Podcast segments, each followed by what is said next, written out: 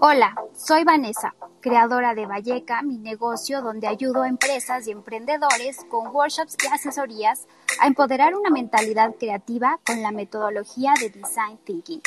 Nos reunimos cada semana en este espacio para liberarnos y hablar sobre el fascinante mundo de la creatividad. Encuentra más en arroba valleca o en valleca.com. El día de hoy hablaremos sobre 10 enemigos de tu creatividad.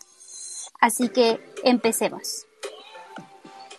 Ok, bueno, vamos a empezar abriendo las salas por Clubhouse, compartiendo aquí en Green Room también el link de esta sala para que todas las personas que quieran escuchar sobre la sala de hoy se puedan unir.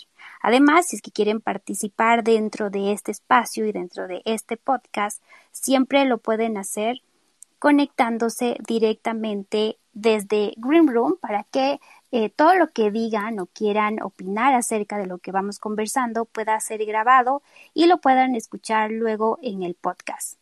Ok, yo ya he enviado este link a toda la tribu creativa. Seguramente ya vamos a poder ver a todas las personas que se van conectando.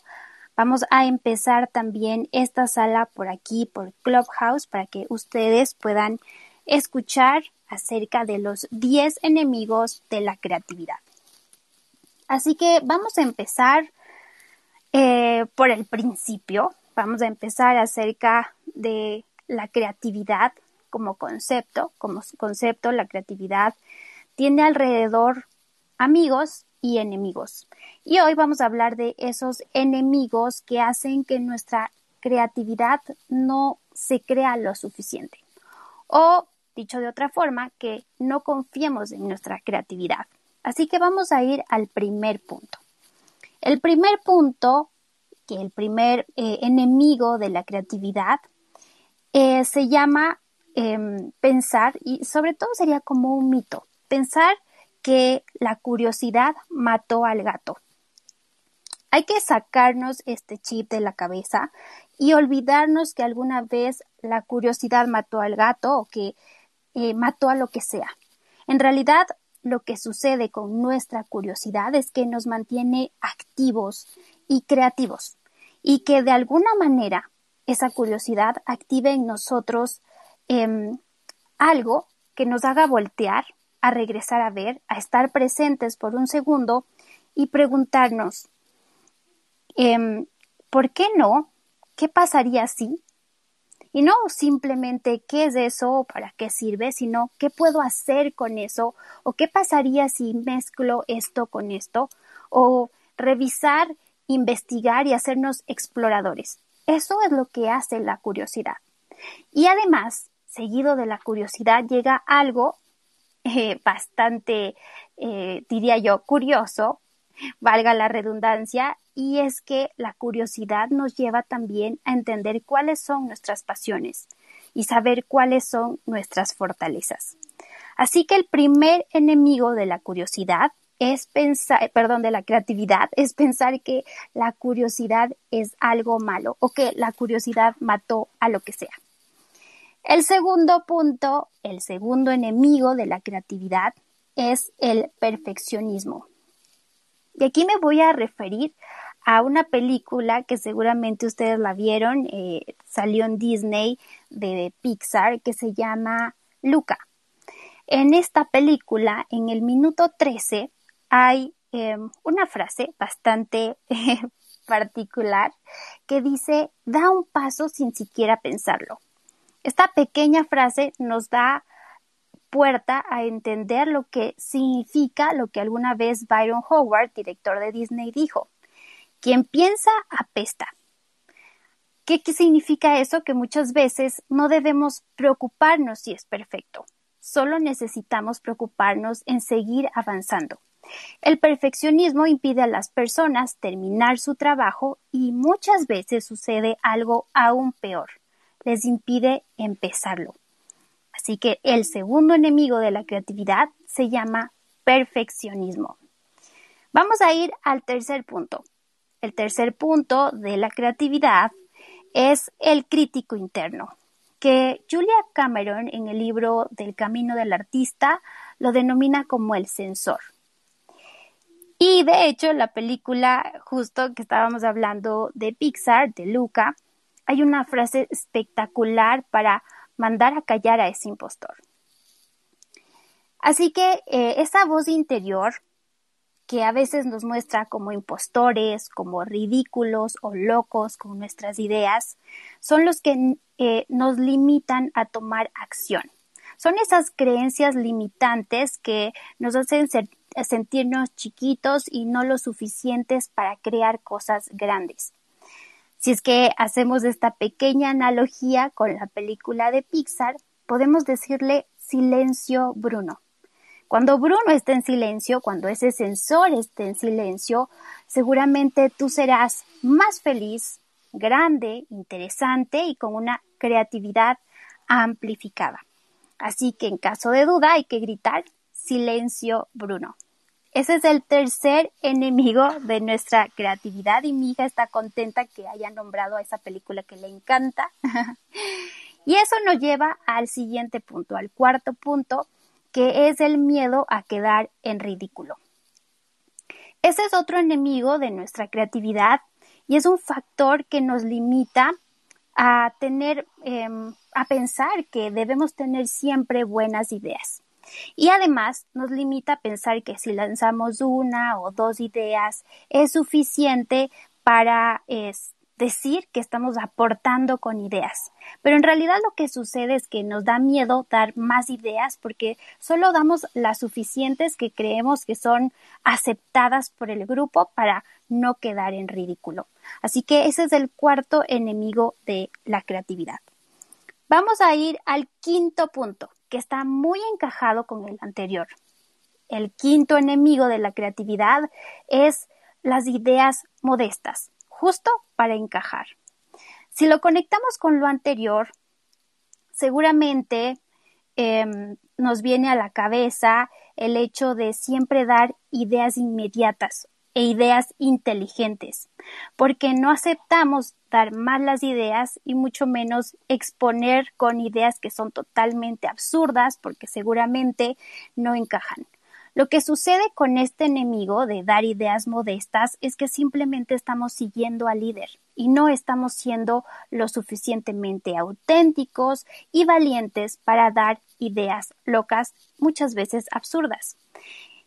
Cuando pensamos en esto como algo, entre comillas, racional, podemos pensar que dar ideas que desencajan, ideas disruptivas o locas, nos están acercando a la innovación. Así que, ¿por qué no hacerlo? Vamos a entrar al siguiente punto, el punto número 6. Ok, en el punto número 6, el punto número 6, que es el sexto enemigo de la creatividad, es el status quo. Y aquí tengo una relación como ambivalente con este concepto. Porque si ustedes se han dado cuenta, la mayoría de personas que muestran cosas sobre crecimiento personal o sobre ideas limitantes, nos, nos dicen a nosotros o nos animan a salir del status quo porque seguramente cuando salgamos del status quo vamos a encontrar toda esa magia y vamos a encontrar todo lo que todo lo que es bueno y todo lo que es em, tal vez mucho más abundante. Sin embargo, el status quo es un amigo mm, entre bueno y malo. Es como un sabor agridulce en la creatividad, porque es tan bueno estar fuera como dentro. No necesitamos tener términos absolutos. Nada es nunca ni todo es siempre. No es blanco o es negro. No es fuera de tu status quo o dentro. Puedes estar en los dos puntos y sentirte bien. Los seres humanos por naturaleza necesitamos estar refugiados en nuestro status quo muchas de las veces para sentirnos eh, acogidos, abrazados y sentir que nuestro alrededor nos está ayudando a crear. Pero también necesitamos dar el paso fuera para empezar a crear, a accionar, a ser más salvajes, a ser más valientes, a tener coraje. Así que este es un amigo medio de la creatividad, que se los dejo ahí para que ustedes lo puedan analizar. Ok, vamos al punto número 7. El punto número 7 es la sensibilidad a la opinión de los demás, que está muy ligado al miedo a que nos juzguen. Este punto em, es un enemigo creativo porque vamos a retroceder un poco en el tiempo y vamos a pensar de nosotros mismos cuando éramos niños o niñas. Nuestra, em, nuestro afán de jugar, de divertirnos, de reír, era parte de nuestra naturaleza. Pero conforme hemos ido creciendo, aparentemente eso se ha ido em, desvaneciendo, se ha ido diluyendo por un solo motivo. Somos muy sensibles a la opinión de los demás. Y eso significa que no queremos quedar en ridículo, ni queremos ser juzgados, no queremos que nos critiquen. Y esa sensibilidad hacia las otras personas ha hecho que muchas veces pensemos que no somos creativos. Y de hecho puede ser que ustedes en este momento piensen que su profesión no es creativa. Si es que no siguieron arte o diseño marketing, no, mi profesión en realidad no es creativa y nos vamos hacia el otro extremo. Mi, mi responsabilidad creativa no la tengo, porque esa la tienen otras profesiones. Y a veces el hecho de lanzar ideas viene ligado con la responsabilidad. Todos somos creativos y todos tenemos esa responsabilidad de em, hacerla visible, de que sea tangible. La creatividad por sí sola en realidad es bastante romántica y bastante, em, diría yo que em, puede ser que llegue hacia la imaginación, pero la creatividad en acción puede mover cualquier tipo de montañas. Así que eh, si nos ponemos a pensar en esa sensibilidad a la opinión de los demás, es porque nos limitamos y cuando nos limitamos, perdemos la libertad de expresar nuestras ideas, porque empezamos a sentir vergüenza y nos da miedo que nos critiquen. Y sobre todo, aquí hay algo que seguramente les va a caer como anillo al dedo, y es que eh, podemos tener una idea grandiosa, pero nos asusta compartirla y sobre todo nos da miedo a ser juzgados por quienes nos conocen que por quienes no nos conocen. Así que vamos a repensar muy bien eso acerca de eh, el miedo a que nos juzguen, a la sensibilidad a la opinión de los demás. Vamos a ir al punto número 8. El punto número 8, el enemigo número 8 de nuestra creatividad, es pensar en la vulnerabilidad como una debilidad. Y aquí me voy a referir a una gran escritora y alguien que admiro muchísimo que se llama Brené Brown y que ha investigado este tema de vulnerabilidad profundamente y que nos muestra que todas las conexiones hacia la eh, creatividad también están enfocadas a un lado vulnerable. Y todo lo contrario a lo que las demás personas piensan, la vulnerabilidad no es sinónimo de debilidad, porque debe existir la valentía para ser lo suficientemente vulnerables. Ser vulnerable es saber que, a pesar de la incertidumbre, el riesgo, la exposición emocional, estás avanzando y sigues avanzando. Hay una frase de Brené Brown que me encanta muchísimo y dice que sin vulnerabilidad no hay creatividad y sin tolerancia al fracaso no hay innovación. Así que ese es nuestro octavo enemigo de la creatividad. Espero que lo estén reconociendo muy bien y que estén disfrutando mucho eh, este, este podcast, porque para las personas que están aquí en Clubhouse, les cuento que estamos grabando en vivo hoy el podcast. Lo estamos grabando en Green Room y también en en Clubhouse, así que si alguien quiere subir a dar su punto de vista u opinión, debería conectarse por Green Room para poder escucharlo. Ok, entonces seguimos avanzando con eh, los puntos. Vamos a ir al punto número 9. Vamos a, y aquí les voy a hacer referencia a algo que se llama ideas tercas. Y yo creo que este es como mi punto favorito porque ¿Qué sucede con este enemigo creativo? Eh, sucede que siempre pensamos que nuestras ideas muchas veces son las mejores. Es decir, que así tal cual la vimos, la imaginamos debe ser. Y nos cuesta mucho hacer cambios y ser flexibles. Hay un libro de Adam Grant que se llama Originales, en las que denomina estas ideas tercas de alguna manera como falsos positivos. Los falsos positivos significa que nosotros le damos una luz extraordinaria y que muchas veces no somos tan eh, neutrales con las ideas que nosotros mismos tenemos. Debemos em, saber que de repente nuestro genio creativo que nos da esa idea también puede aceptar diferente tipo de consejos y guías y feedback para que las ideas puedan ir transformándose y se vuelvan viables, factibles y deseables.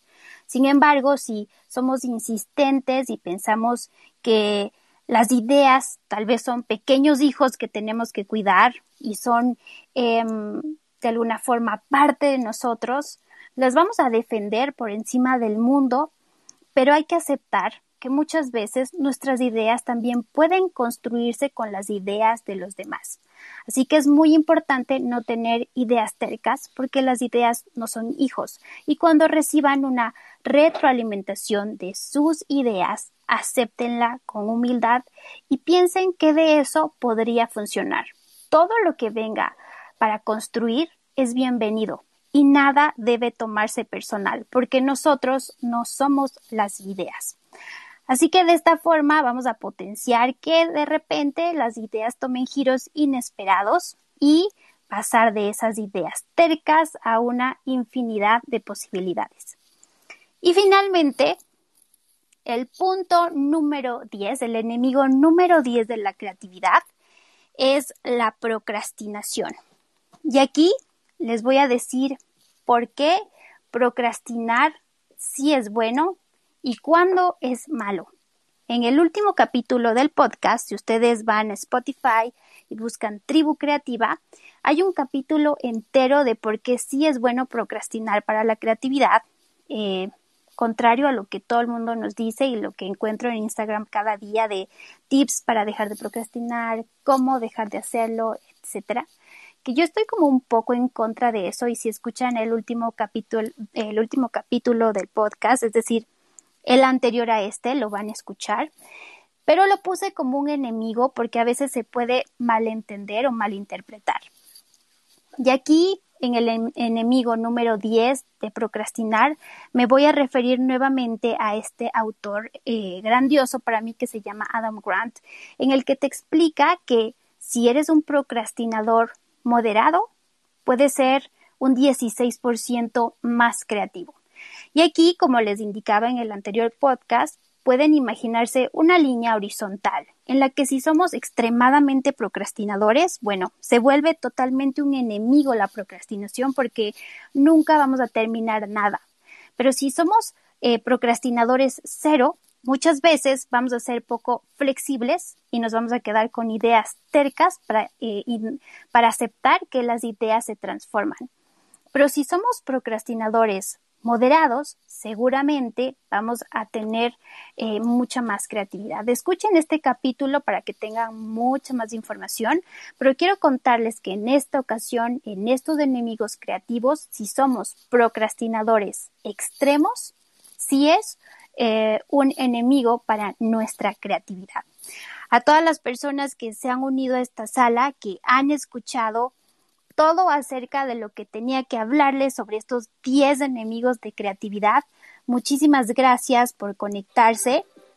La verdad que a mí me encanta compartir con ustedes, saber que puedo conectar, que podemos aprender juntos, que siempre hay eh, un contenido valioso para poder compartir. Para mí es un honor poder hacerlo. Recuerden que este espacio siempre está disponible los jueves a las 3 de la tarde, hora Colombia, y que tenemos muchísimos recursos para ustedes para que siempre puedan llegar a este sitio y muchísimos más recursos adicionales para que puedan empoderar una mentalidad creativa. Pueden entrar a valleca.com donde van a encontrar toda la información que necesitan sobre cómo empoderar una mentalidad creativa. Pueden descargar siete ejercicios gratuitos en este curso online que se llama 100 días para desbloquear tu creatividad en valleca.com slash desbloquear. Y también les voy a hacer una invitación súper grande porque pueden ser parte de em, nuestra tribu creativa de Book Lovers cada mañana a las 7 de la mañana hora Colombia. Aquí en Clubhouse y en Green Room nos conectamos para leer libros sobre creatividad. Así que pueden encontrar toda esa información. Hemos leído ya muchos libros, más de 10 libros desde hace unos 4 o 5 meses atrás. Todos están invitados a este espacio y para llegar directamente hacia acá hay un canal de Telegram que se llama Tribu Creativa, que si ustedes van a la foto de mi perfil aquí dentro de estas plataformas de audio, la van a encontrar. Y en el podcast, en la descripción del podcast. Así que busquen en Telegram como Tribu Creativa y seguramente van a poder llegar a este espacio mucho más fácil. Además, está disponible la biblioteca creativa, donde van a encontrar todos los libros que leemos con la tribu creativa, eh, las cosas que más me han gustado de cada uno de esos libros, entre las 65 frases de Indomables, los 23 principios de Pixar, el libro del camino del artista, originales de Adam Grant y muchas cosas más que pueden encontrar directamente en este espacio. Y finalmente, eh, quiero decirles que estamos en el mes de agosto, empezamos un nuevo mes y este mes va a ser para nosotros muy especial porque es el mes del atributo creativo que se llama originalidad. Eh, este atributo lo vamos a vivir durante el mes de agosto y también va a servir como foco para tener nuestra charla con la tribu creativa, que es un espacio gratuito abierto al público, que siempre es el último sábado de cada mes a las 12 del mediodía hora Colombia. Así que todos están muy invitados a explorar todos estos recursos, a ser parte de esta comunidad y conectarse conmigo cada día para leer, los jueves para aprender y siempre en Instagram para empoderar una mentalidad creativa. Muchas gracias por estar aquí. Me despido.